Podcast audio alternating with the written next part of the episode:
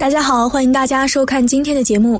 有人说佛经里描绘了很多用视现神通的方式去接引众生的方便，也有人说经典里明确规定不可以用神通。但是无论如何，目前为止好像就没有见过哪个对神通不感兴趣的学佛人。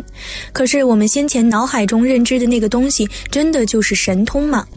今天小编就来和大家聊聊大家最感兴趣的话题——神通。在开始今天的节目之前，还请大家点点订阅和小铃铛，点赞是对小编的最大支持，谢谢大家。首先，我们要知道究竟什么是神通。我们常会看到一些寺院的大殿上会挂着一块匾额，上面写着“具六神通”。有时候我们也会听到一些说法，说外道修行具备的是五种神通：天眼通、天耳通、神足通、他心通、宿命通。只有真正的学佛人才能修成最后一个漏尽通。于是大家在听闻这些关于神通的说法时，就会惊叹和向往，特别希望自己有朝一日也能够具备这样的能力。但是我们要理解所谓的神通到底是指什么？神通和我们的某种身心感应是不是一回事儿？很多人都把神通和身心感应混为一谈，其实不是这样的。所有的感应都是五蕴中的受，属于感受的部分。很多人以为神通就是感应，认为神通是一种现象，其实不是的。所有的感应和现象都是神通的因缘结果，它只是一种呈现，而不是神通本身。这是一个重大的认识误区，必须纠正。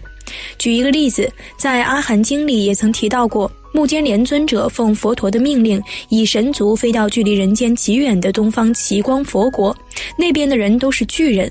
他们看到目犍连的体型如同一只小虫，内心便升起了傲慢和藐视。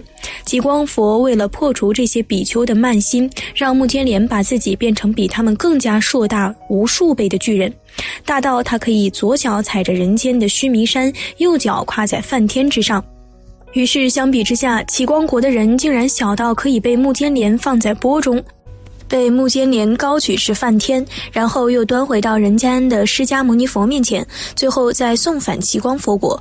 此后，齐光佛国的人再无慢心。听到这样的故事，不知大家会有什么感受？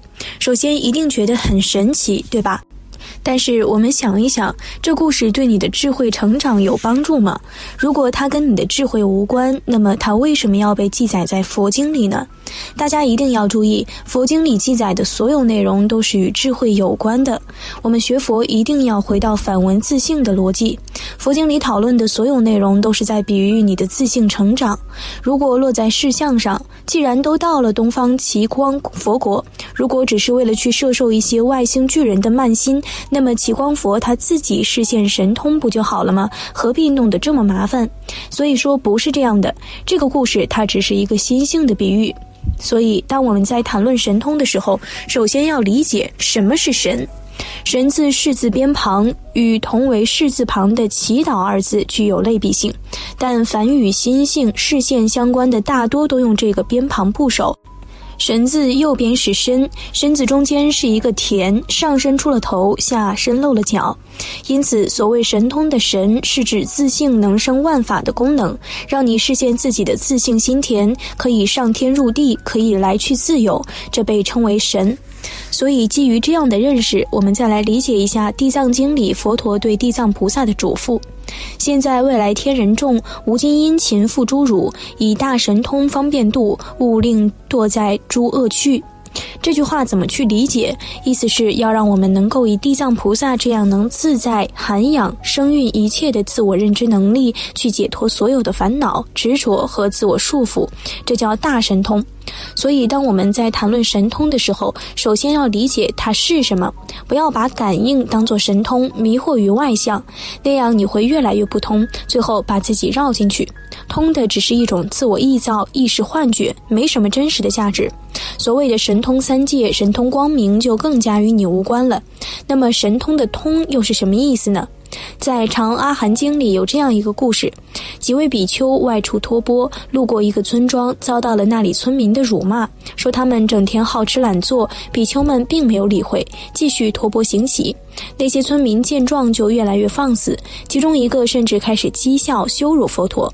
比丘们终于忍不住了，然后村民就刁难他们说：“你们能不能在不用任何工具的前提下取下十几米高处竹篮上的一个空碗？”其中一位优婆离尊者马上视线神通，腾空十几米取下空碗，村民们都惊呆了。然后大家开始向他忏悔和顶礼，要皈依尊者。于是优婆离尊者继续沿门托钵，村民们就一路尾随他到了竹林精舍。佛陀看到场面那么热闹，就上前询问。村民把情况一五一十地汇报给佛陀。佛陀即刻宣布一条戒律，说从今往后，任何比丘但凡在人前实现神通，即不再属于正法僧团的一份子。优婆离尊者当场就哭了，他不理解。于是佛陀解释道：“比丘在百姓面前显露神通，会让大家把比丘当作偶像来崇拜。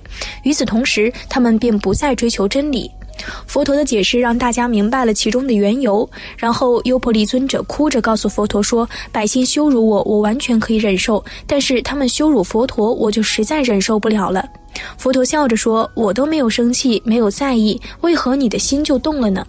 佛陀的这句话就是整个故事的落点。这个典故主要想表达的其实是佛陀度化优婆离尊者的善巧方便。其实大家都知道，佛是具备六神通的，但是为什么当佛陀看到热闹场面的时候，还要走上前询问？以佛陀的神通力，这还需要问吗？所以这就叫度化因缘的视线。这个时候，佛陀询问发生了什么事。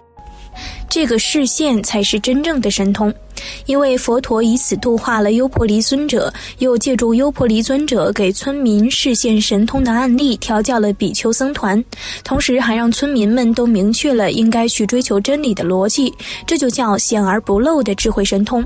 在整个过程中，你没有看到佛陀大放光明，你也没有看到他上天入地、腾云驾雾，但是他在举手投足间就解决了这么多的问题，把所有人都导向了正途。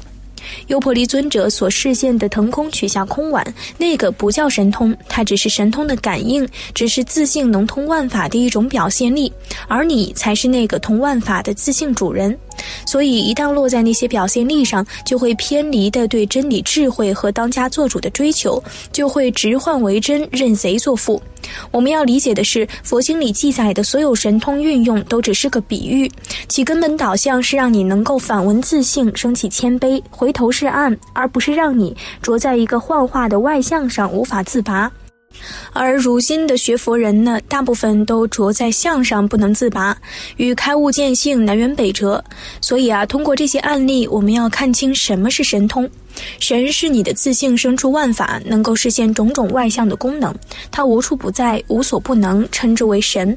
因此，通就是可贯通一切，通达一切，连起来就叫神通。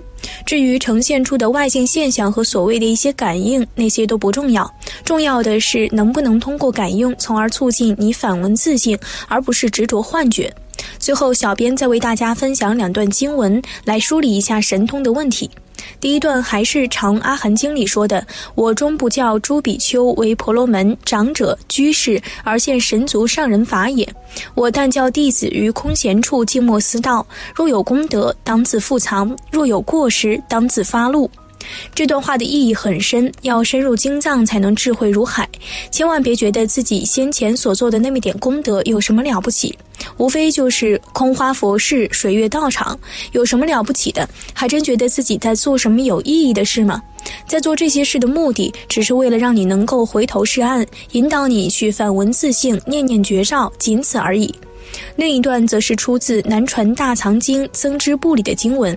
诸比丘成就无法之优婆塞，是优婆塞之旃陀罗，优婆塞之垢，优婆塞之最下列。何等为五？即无信、无戒、侥幸锐相，信锐相而不信业。说的多么的直接！换句话说，有一类所谓的在家居士是最下等的居士。那最下等的居士有什么特征？第一条是无信，什么是无信？就是你嘴上说自己要学佛，但却不按佛的教言而行，只是不断的欺骗自己，忽悠别人，轻视自己内在的勇气、觉知和自信光明。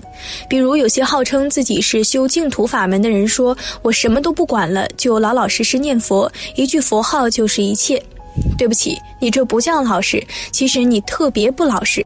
因为你都不肯深入了解到底什么是念佛法门，不依古德先贤的真正教言去行持，你这叫无信。第二条则是无戒。什么叫无戒？不能明理达实、审时度势、圆通自在的去调化因缘，并不是说你受持了一个在家居士的五戒，或是受持了八关斋戒等等的在家菩萨戒，然后戒相完整就叫有戒。老子云：“上德不德，是以有德；下德不失德，是以无德。”就是因为你着戒相，而且很多时候都在用与自己不相关戒条去满足你贪婪和急功近利的心态，以为自己是个修道人，用修道的人的形象框死自己的智慧，这叫无戒。那么侥幸瑞相，信瑞相而不信业，说的难道不就是我们好追求神通感应而不肯回归自性的特质吗？所谓须臾不离道，行者当自知。什么是须臾不离道？回到你的初心，回到你的目标标，回到你的自信，这才是学佛之道。好了，今天的内容就和大家分享到这儿了。希望大家在看完了今天的节目之后，不要再去痴迷那些所谓的神通感应，找回你学佛的初心，方能真正踏上学佛之道。期待大家在下方评论区留下自己的感悟。那我们下期节目再见。